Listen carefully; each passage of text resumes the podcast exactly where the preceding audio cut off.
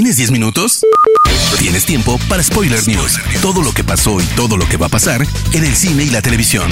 Tu dosis semanal de noticias, rumores e información imperdible sobre la industria del entretenimiento. Spoiler News.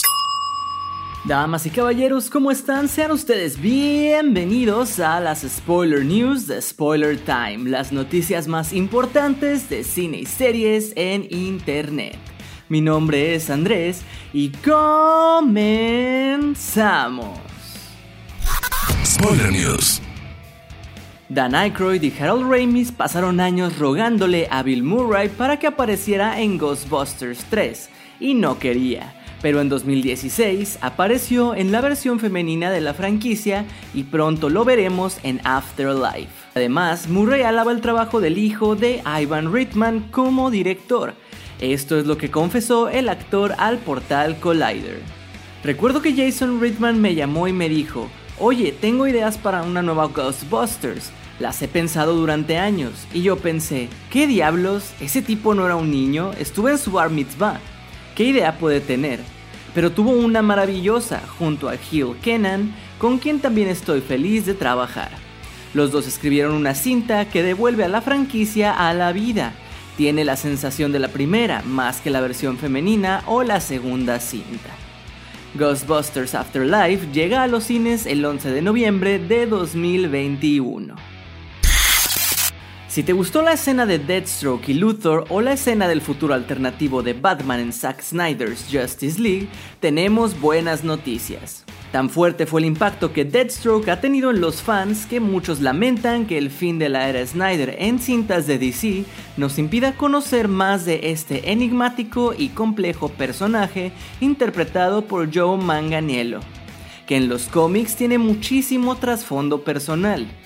Por eso el actor, después de leer los comentarios de los fans, ha detonado una peculiar campaña que ya comienza a hacer ruido.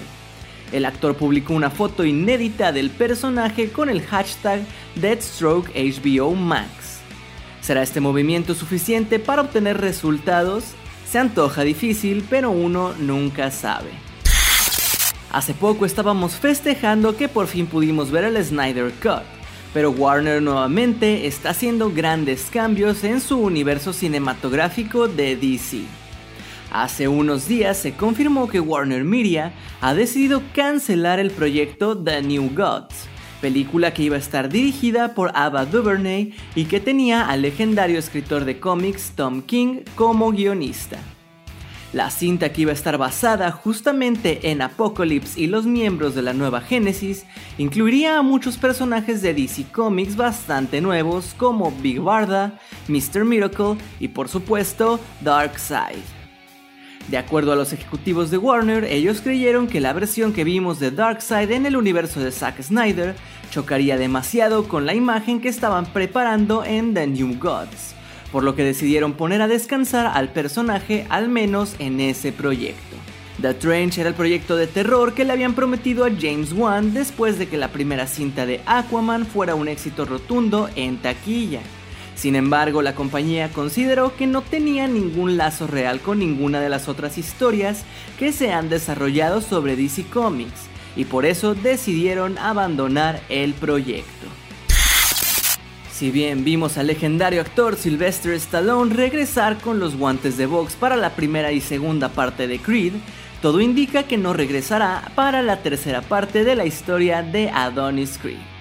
El actor interpretó al boxeador Rocky Balboa desde 1976 y alcanzó gran éxito en taquilla, generando múltiples secuelas. Recientemente, Stallone se conectó en Instagram y en la sección de los comentarios de una publicación, un fan preguntó si existía una posibilidad de que estuviera en Creed 3. A lo que Stallone respondió, se hará pero no estaré en ella. Sigue golpeando. En lo que respecta a la cinta, además de interpretar a Adonis Creed, Michael B. Jordan también fungirá como director. Después de que el ex magnate de Hollywood Harvey Weinstein fuera sentenciado a 23 años de prisión en Nueva York, su equipo legal está buscando una forma de aminorar su sentencia, esta vez argumentando que la resolución de la corte fue sumamente dura y excesiva. No solo eso, el equipo de Weinstein dice también que la resolución no se dio a través de un jurado imparcial, pues un miembro escribió un libro sobre explotación sexual por parte de hombres mayores. Si la apelación no funciona, lo más pronto que podría ser puesto en libertad sería en el 2039. Sin embargo, Weinstein está esperando la extradición a Los Ángeles para enfrentar 11 cargos adicionales que podrían aumentar su sentencia a un poco más de 140 años en prisión. La actriz veracruzana nominada al Oscar Salma Hayek ha sido fichada para interpretar a Pina Auriema en House of Gucci, que protagonizan Lady Gaga, Adam Driver, Al Pacino y Jared Leto y es dirigida por Ridley Scott. La cinta se basa en la historia real del homicidio de Mauricio Gucci por parte de su ex esposa Patricia. Auriema era una amiga de Patricia que gracias a sus conversaciones telefónicas la policía pudo facilitar la investigación. La cinta llega el 24 de noviembre de este 2021. Apenas hace un año parecía un caso sin respuesta. En febrero de 2020, Lionsgate dio verde a una secuela de Knives Out, después de obtener un éxito inesperado tanto en taquilla como en crítica con el thriller de investigación.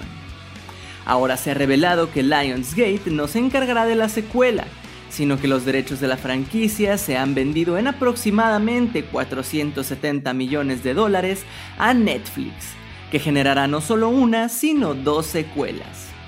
Se dice que la razón de esto es que Ryan Johnson, Ram Bergman y Daniel Craig todos pretendían tener una ganancia de al menos 100 millones de dólares, por lo que Lionsgate ya no podía alcanzar las pretensiones económicas de los principales miembros de la producción. Pasamos a las noticias de series y les cuento que ya tenemos un nuevo avance de la serie Loki. Este ha confirmado el tono que seguirá la ficción. En palabras de Kevin Feige, presidente de Marvel Studios, se trata de un thriller criminal en el que podremos disfrutar a fondo al dios del engaño. El adelanto ha respondido varias incógnitas que llevaban tiempo rodando en nuestras cabezas, pero también abre muchas tramas. Vemos a un Loki que está luchando con su identidad, no sabe quién es ni qué quiere ser. Esto además de ser perseguido por la AVT, la Agencia de Variación Temporal, aunque más que para atraparlo, lo necesitan para reparar todo el daño que él mismo ha causado usando la gema del espacio. Loki llegará a Disney Plus el día 11 de junio de 2021. En redes sociales surgió el rumor de que Wyatt Russell, actor que interpreta al nuevo Capitán América en la serie de Falcon and the Winter Soldier, se vio obligado a cerrar su cuenta de Instagram debido al acoso y amenazas que recibió por parte de los fans. Sin embargo, se confirmó que la noticia es falsa. Wyatt Russell no tiene cuentas ni de Instagram ni de Twitter, y quienes han recibido mensajes por parte de fans tóxicos son cuentas creadas por fans en honor al actor. Sin embargo, la falsa noticia causó revuelo en redes sociales en gran medida debido a que hemos presenciado casos similares, en donde el hostigamiento por parte de usuarios de Internet han obligado a artistas como Kelly Marie Tran y Daisy Ridley a abandonar su presencia virtual. De forma oficial se ha confirmado que el actor estadounidense Nicolas Podani se meterá en la piel del clásico villano Mojojojo en su versión live action para la serie de las chicas superpoderosas que nos contará cómo las chicas, ahora siendo adultas jóvenes, se sienten frustradas por haber perdido su infancia combatiendo el crimen. El actor es conocido por interpretar a Albus Potter en Broadway para la obra Harry Potter and the Cursed Child. En un reporte del medio de entretenimiento Deadline, se aseguró que el gigante del streaming, Netflix, ha llegado a un acuerdo con Sony para distribuir sus más grandes estrenos en su plataforma, los cuales incluyen Spider-Man Into the Spider-Verse 2, Uncharted, Morbius, entre otras. De acuerdo a la información que hizo pública Deadline, los estrenos de Sony estarán disponibles para el consumidor en streaming luego de que estos hayan concluido con la corrida obligatoria en salas de cine.